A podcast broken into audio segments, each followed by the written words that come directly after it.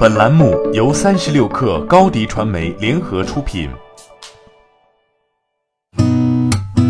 八点一刻，听互联网圈的新鲜事儿。今天是二零一八年九月三十号，星期天。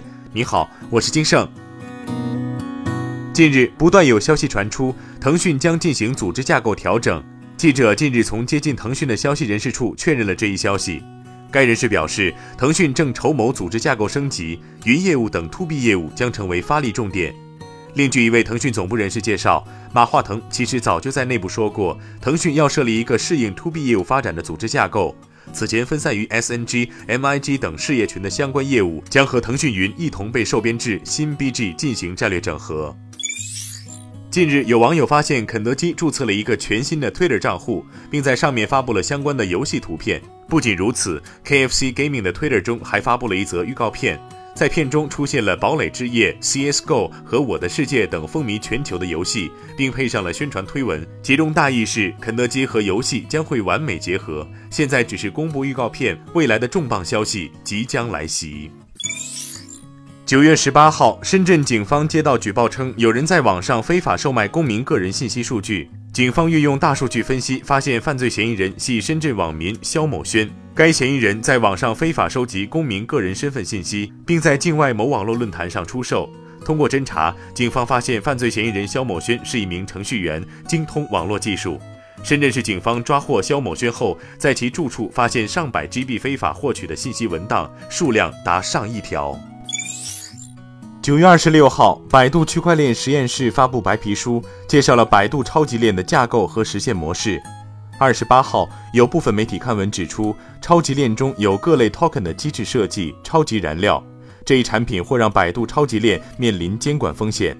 对此，百度方面回应称，“超级燃料”是区块链领域的术语，在百度超级链中就是云计算服务费，百度会按照国家监管要求运营业务。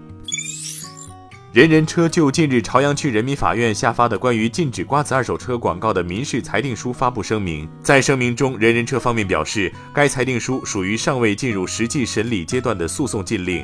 同时，人人车表示将在审理过程中积极配合法院调查取证，并将出具具有公信力的证据，维护自身合法权益。阿里 CTO 达摩院院长张建峰表示。由于每家公司都有不同的数据负载和业务需求，这让传统芯片公司无法做到针对自己的软件优化定制芯片。但这给了阿里绝佳的机会，让其可以利用一些已经广泛使用的芯片设计与自己的相结合，创造更多深远的价值。张建峰同时透露，阿里首款 AI 芯片预计最快明年下半年面世。与此同时，达摩院已经开始研发超导量子芯片和量子计算系统。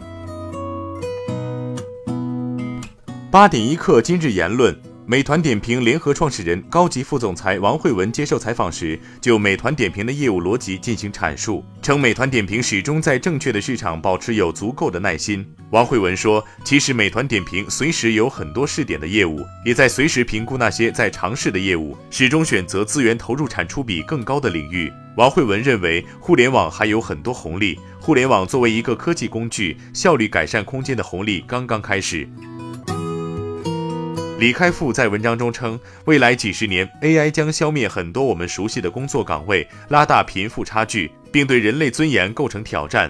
他认为，尽管前方挑战巨大，只要处理得当，辅以远见，AI 引发的危机或许也是一个机遇。在私营领域，企业不应仅把 AI 看作是通过自动化节省成本的工具，而应通过寻找 AI 和人类的共生机制来创造新就业。好，今天咱们就先聊到这儿，更多精彩内容就在三十六个 App 音频频道。责编：彦东，我是金盛，八点一刻，祝各位国庆节快乐。